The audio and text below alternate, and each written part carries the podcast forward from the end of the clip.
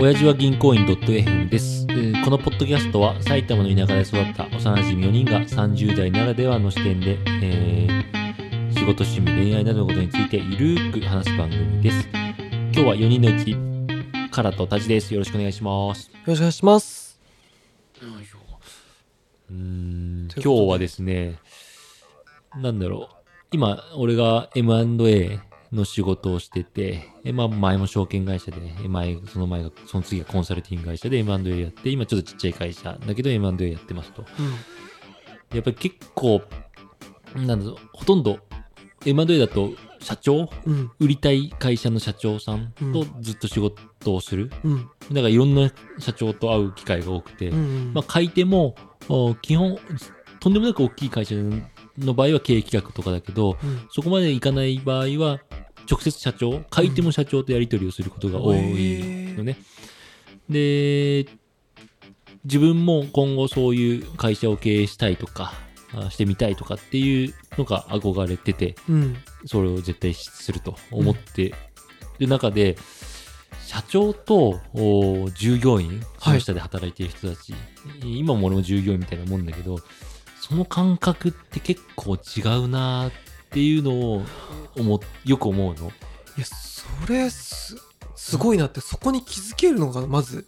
まあまあ社長が直接話聞くからね。うん。だからそういう意味ではそういう社長とよく話す機会があってありがたい。自分もそこを目指してるわけだからね。うん。で、うーん、なんだろう。特に最近俺が自分の仕事も含めて、えー、社長との違い。例えばうちの会社も4人しか今いなくて、代表とめちゃくちゃ近いですと。うん。やっぱ社長と、うちの社長と他の人たちってちょっと感覚が違ったりしてるなっていうのを考える。えなんか、一つの営業を取ってみても、お客さんから仕事をもらいましたっていうと、社長は自分の力で自分の、なんていうの、取ってきたというか、うん。で、下の俺らとかは、どうしても社会社の看板とかね、前の会社もそうだけど、今の会社とかも社長が一緒にいて社長と取った仕事みたいな。うん。で自力で100%自分で取ったっていうよりも、社長の力を借りたりとか、うん社会社の看板とか、うん自分には上の人がいるから仕事をくれるとか、なんかそういうので、うん、仕事のありがたみが下の人と上の人となんか全然違う気がして、まず、仕事を取ったりあ時の喜びというか、ーはいはいはい。相手への感謝というか、下のサラリーマンとか、その仕事がなくてもまた取ればいいやみたいな、うん。そういう感覚だったり、うーん、けど、社長とかちっちゃい会社になればなるほど、うん一個一個取るのがすごくどんだけ大変かで、うん。って理解してて、えーそれが実際お金になるとか、お金を振り込んでもらうかとかっていうことの感謝、ありがたさ、みたいのが、なかなかサラリーマンで特に大きい会社とかにいると、看板で仕事しできちゃうから、自分個人で仕事をしてる感覚うん。があんまりなくてさ、ないね。なんか、社長とかで一から作ってきた人？って看板ない中で自分の力でやってくるじゃん。うん。すごくそこは俺が今後会社をとか経営していくっていう上ではなんかすものすごい大事な部分な気がしてさ。うん。なんだろう。んだからそれをサラリーマンとか今の自分みたいな立場の人もそういう感覚で会社の看板とかじゃなくて自分の力で取って自分でそれがあの独立するかどうかは別としてだけどももし独立するならやっぱりそういうのに絶対そういう感覚をそのうちから養っておくってすごい大事だなーっていうのがまずね一つ。へうー思った部分があって。ー俺の話で言うとさ、ん。俺社長と喋ったことない。ああそうか。今まで一度もないね。大きすぎるもんね。そうね、まあ、前職も割とそこそこ600700人ぐらい社員いたからさ喋、れて部長さんまで、うんうん部長さんもそんな喋んないしさ、うんうん。いやそこで社長なんてもうたまにこうなんだろう全社員集まれみたいな時にさ、はいはいはい。一方的に話は聞いたことはあるけど。まあ、ザジンが今まで働いてきた人、会社の規模の社長と俺が直接会ってる会社なんてほとんどないけどね。もっと全然ちっちゃい会社。うん。だから、まあ、会社の規模が大きければいい、小さければ悪いってわけじゃないけど、まあ一般的にも大きい会社の方その方が責任が大きくて。うんうんだからちょっと人種が違う同じ社長の中でも違うかもしれないけど、そうだね。大体俺もなんかでっかい会社ってさうん。さらにでっかい会社からのさうん、なんだろう。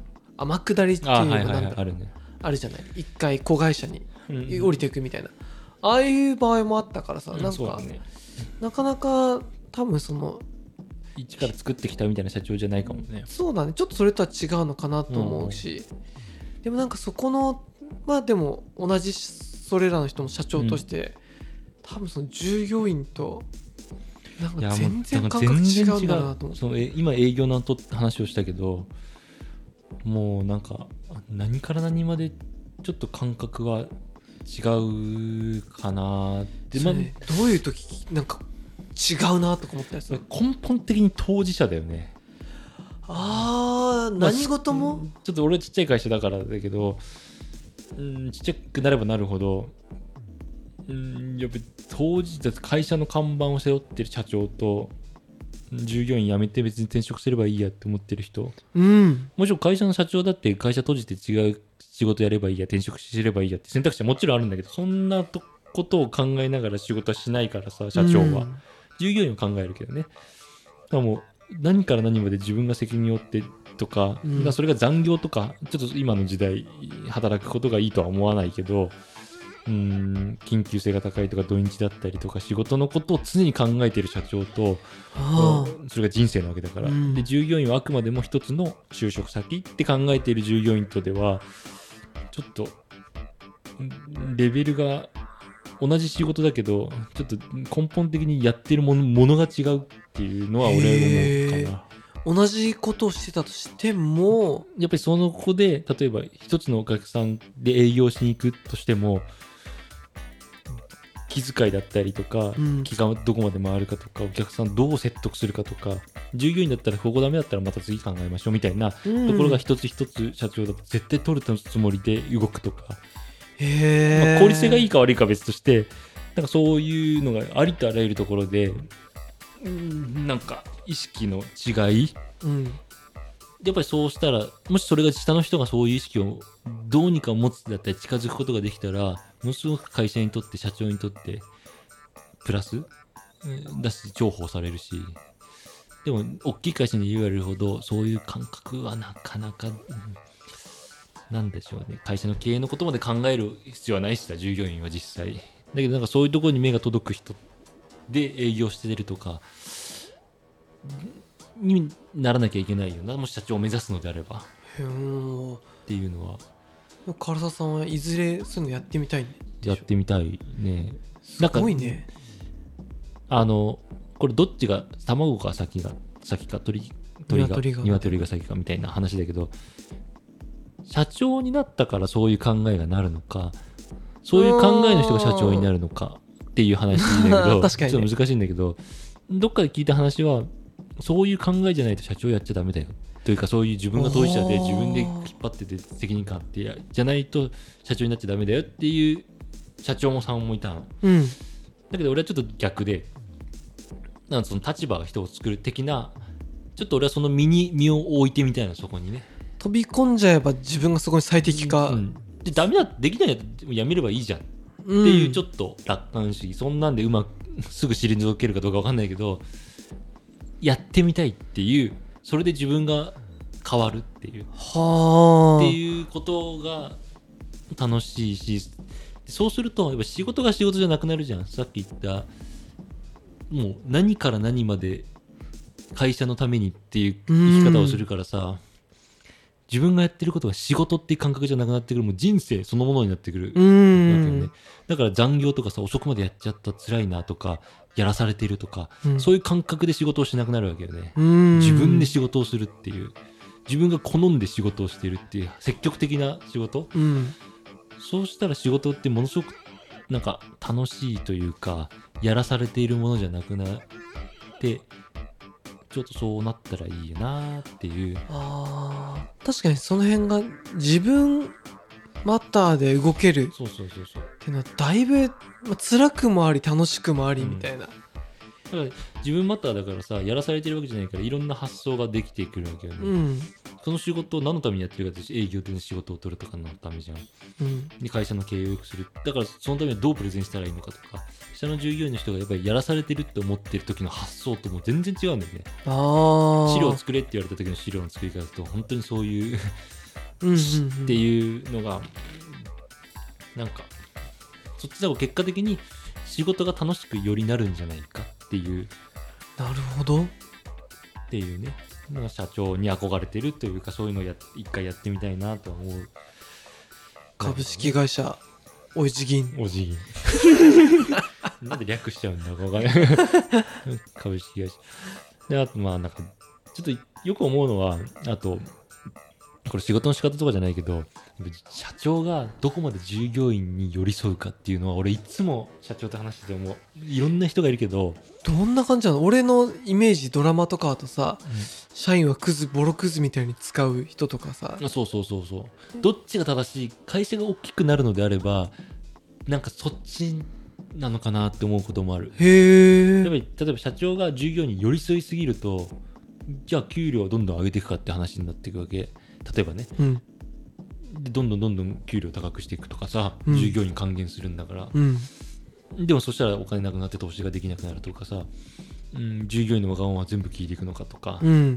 どこまで従業員に寄り添うって従業員を手厚く、うん。ただ従業員そう思ってた手厚くやってたのにパンと辞めて転職しちゃいましたとか。ああそうね。なんかそこはあくまで労働って思って切り離さないと、うん。人従業員はいなくなるものだ。っうん。ていう考えで経営していく方がなんか大きくなるわ気がするんだけどただそうすると従業員に愛情がいかなくなるからなんか薄いき大きくなったとしても薄い企業になるのかなとか、うん。従業員に愛情を持って接しすぎると一人一人をものすごく大事にしちゃうから大きくなれないよ多分。目が届かなくなっていくし。はいはいはい。うんお金もかかっていくしとか。社長が本来やる営業とかではなく従業員にどんどんどんどん目が向いていくうん。気を使ったりとか。でも密度の濃いいい会社にもなるのかなとか、うん。人数少なくてもね。どっちがいい会社なのかわかんないけどうんなんかそこをいつもいろんな社長と話した時にこの社長はどれぐらい従業員に寄り添ってるのかっていうのは結構見ちゃう、へえうん、それが悪い意味はないんだけどうんなんか社長ってやっぱり孤独っていうのをよく言うのよ。うん。相談できる人がいない。経営とかさ全部自分で決めていくとかうん。上層部だけで決めていくとか、で従業員何でも話せるわけじゃない。うんから。うんだからやっぱりどうしても従業員とは壁が絶対できやすいんだけどその中でどう関係性を作っているのかなとかうちの4人の会社でもやっぱりあるからさ、おー4人でもあるんだやっぱりね。まあ、今はまだ寄り添ってるけどだんだんだんだん多分社長が目が届かないとか、まあね。うん、大きくしていくためには全部やらせてうん。うん、とか例えばね社長が教育をしなくなってくるとか例えば、まあ確かにそんな実務ばっかりじゃね。うん、っていうのでなんか社長と従業員の距離感が面白いなーって、へえまあ、口では大事にしてるって絶対どの社長も言うだろうけどまあね。実際どうなのかなみたいな。結構歯車の一つぐらいしか考えてないのかなとか、うん。もちろんキーパーソンはいるとして絶対大事にしなきゃいけない。みんな他の人たちのことを社長をどういやでも規模によると思うけど、まあまああんまでかいとねそんなん見てらんないだろうしね、いやでもちょっとじゃあやっぱりまず鶏卵論で言うと とりあえずなってみろって流れじゃん、まあまあそうだね。だからちょっと俺のことをこれから 社長って呼んでくれ。意味やからなんで俺が社長じゃねえんだよ。こんだけこんだけ話してなぜ俺が社長のポジションを奪われたんだよ頼むよ頼むよってはい、は最後まで聞いてくださってありがとうございますチャンネル登録番組への感想は「ハッシュをするでお願いしますではさよならさよなら